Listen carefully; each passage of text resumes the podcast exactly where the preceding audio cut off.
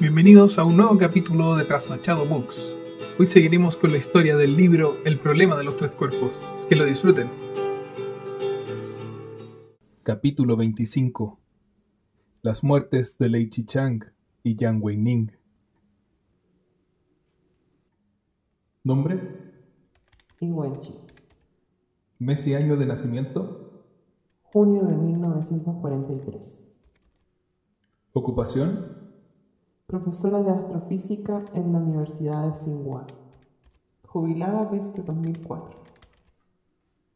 En deferencia a su estado de salud, se le permite pedir que hagamos una pausa en cualquier momento.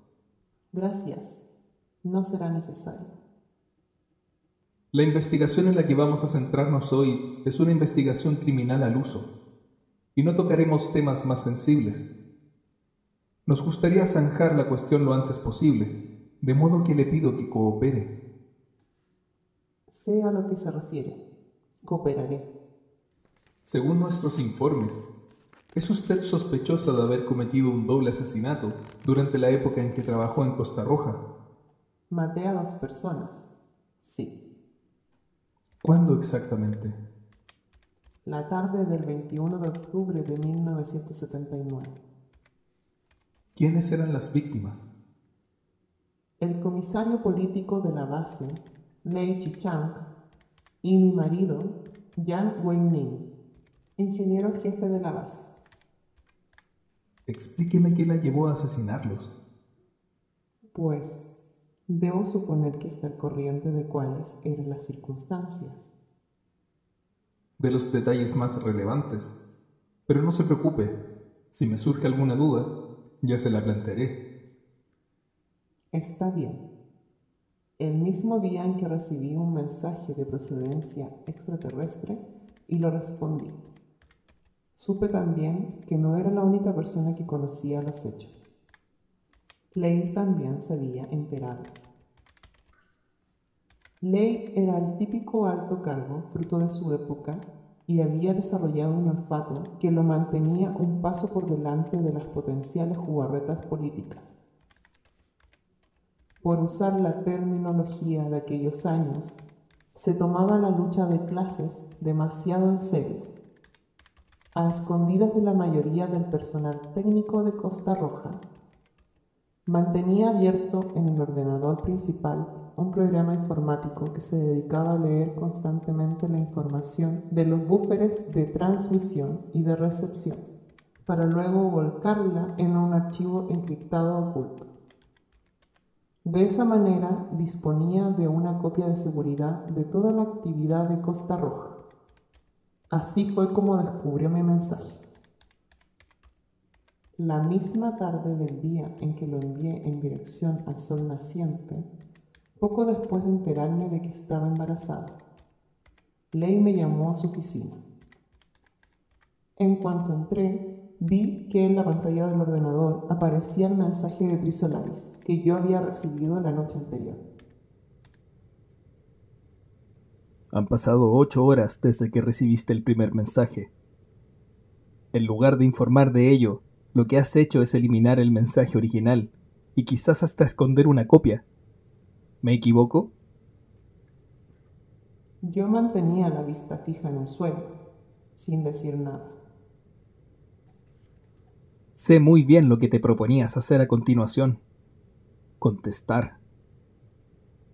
Si no llego a descubrirte a tiempo, la humanidad entera podría haber perecido por tu culpa. No estoy diciendo que tengamos nada que temer de una invasión interestelar. Incluso asumiendo lo peor, en caso de que eso ocurriera, el invasor extraterrestre se hundiría en el océano de la justa guerra del pueblo. Entonces comprendí que él aún no sabía que yo ya había contestado. Al colocar mi respuesta en el buffer de transmisión, usé una interfaz de archivo distinta de la habitual. Y por eso pasó inadvertida a su programa espía. Y Chi. Siempre supe que eras capaz de hacer algo así. Que es tal el odio que te consume desde lo que te pasó durante la gran revolución cultural proletaria, que a la mínima oportunidad que se te presentara de vengarte la aprovecharías. ¿Eres consciente de las consecuencias de tus actos? ¿Cómo no iba a serlo?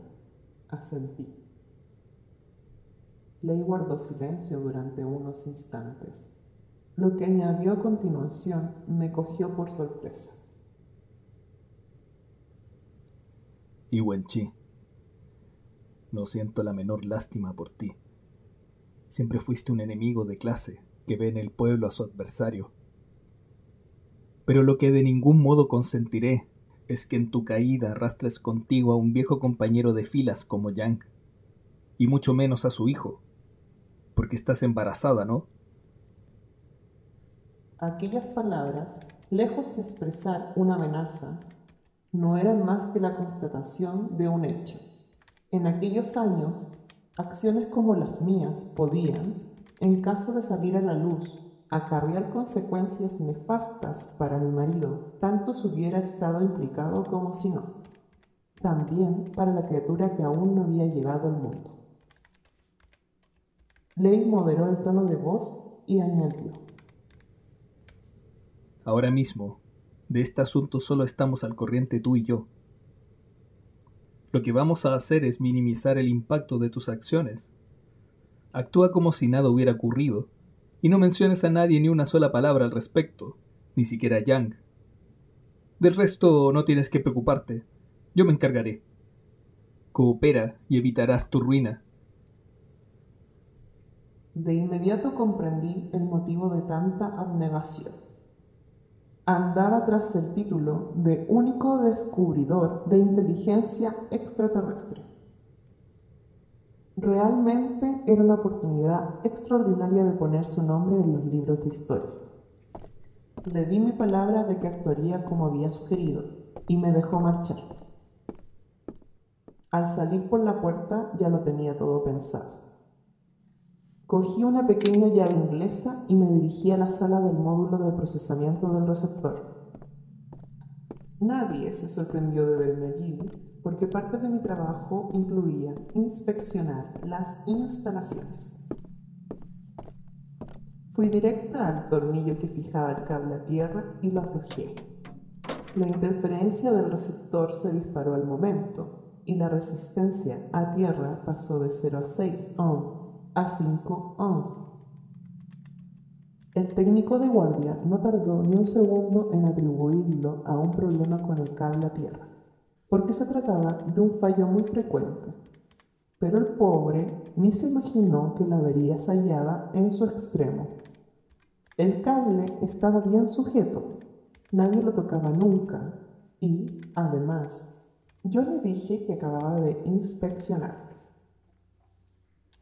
La composición geológica del suelo de Pico Radar tenía una característica muy inusual una capa superior de arcilla de más de 10 metros de grosor. La escasa conductividad de ese material había dado muchos quebraderos de cabeza, porque si no se soterraba el cable a la profundidad suficiente, la resistencia a la tierra era demasiado alta para que funcionara. Al mismo tiempo, tampoco podían enterrarlo a muchos metros, pues el fuerte efecto corrosivo de la arcilla siempre terminaba degradando el tramo central. Al final, la solución fue pasar el cable de forma que siguiera el borde del acantilado y enterrarlo una vez que sobrepasaba el nivel de capa de arcilla. A pesar de ello, la puesta a tierra no terminaba de ser estable y había ocasiones en que la resistencia resultaba excesiva. Siempre que ocurría eso, la parte del cable afectada era la que se internaba en el acantilado y había que bajar a arreglarla atados con cuerdas. Después de que el técnico de guardia informara al personal de mantenimiento, un soldado se acercó al borde del precipicio, fijó una cuerda a un poste de hierro que había allí y descendió atado a ella. Al cabo de media hora, empapado de sudor, Subió de nuevo e informó de que no había encontrado anomalía alguna. Si seguían sin dar con el origen del problema, habría que aplazar la siguiente sesión de monitorización, de modo que no les quedó otro remedio que informar a comandancia. Yo me senté a esperar al lado del poste y la cuerda. Muy pronto vi que el soldado volvía con Lei Chichan. Siendo justos, hay que reconocer la gran dedicación con que Lei se volcaba en su trabajo y el celo con que se adhería a aquella máxima que alentaba a los cargos políticos de la época a ser uno con la masa y estar siempre en primera línea de batalla. Y si lo que hacía era teatro, en todo caso su interpretación era digna de aplauso. Trabajo difícil y peligroso que surgía en la base, trabajo para el que se ofrecía voluntario. Una de las tareas que se encargaba más a menudo era precisamente la reparación del cable, tan arriesgada como laboriosa. A pesar de que no se trataba de un trabajo que exigiese una gran pericia técnica, si era conveniente tener experiencia pues la avería podía deberse a muchas y muy diversas causas. Todos los soldados voluntarios responsables de mantenimiento eran nuevos, lo cual me hizo suponer que lo más probable era que Ley se encargara personalmente. Al llegar se ciñó al y comenzó a descender por la cuerda como si yo no existiera. Me inventé una excusa para liberarme del soldado que había venido con él y, cuando al fin me quedé sola, extraje una pequeña sierra del bolsillo de mi abrigo. Su hoja estaba hecha con los fragmentos de la hoja de una sierra de mayor longitud, cortada en tres trozos apilados, lo cual aseguraba que no pareciera que el corte había sido hecho con una herramienta. Justo en ese momento llegó Yang mi marido. Después de que yo le contara el cuento de la avería, miró hacia el acantilado y me dijo que para inspeccionar el terminal de la Tierra era preciso cavar, y a Ley le iba a costar demasiado trabajo conseguirlo él solo. Con la intención de ayudarlo, empezó a colocarse el arnés que había dejado aquel otro soldado. Le rogué que cogiese otra cuerda, pero se negó me contó que la que usaba Ley era lo bastante gruesa para soportar el peso de ambos. Ante mi insistencia, me pidió que fuese a buscarle otra, pero para cuando volví con ella, el muy tosudo ya había bajado. Entonces asomé la cabeza y vi que estaban volviendo a subir. Ley iba adelante. Nunca volvería a tener una oportunidad como aquella de modo que saqué la sierra y corté la cuerda. No puedo evitar formularle una pregunta que no haré constar en la transcripción. ¿Qué sintió en aquel momento? Únicamente calma. La verdad es que actué sin sentir nada. Por fin había encontrado un ideal al que consagrarme y me daba igual el precio que yo o cualquier otro tuviéramos que pagar. Al mismo tiempo, siendo consciente de que al final la humanidad entera terminaría pagando con su vida. Aquello no podía parecerme más que un preámbulo insignificante. Ya veo. Prosiga, por favor. Oí un par o tres gritos de desconcierto y luego el sonido de los cuerpos al estrellarse contra la roca.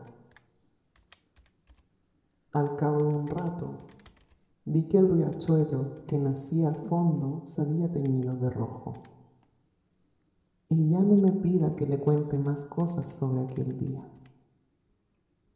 De acuerdo. Aquí está la transcripción. Léala con detenimiento y, en caso de que no contenga errores, haga el favor de firmarla.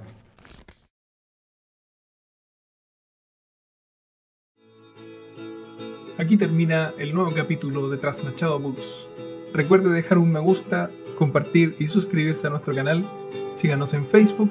Hasta la próxima.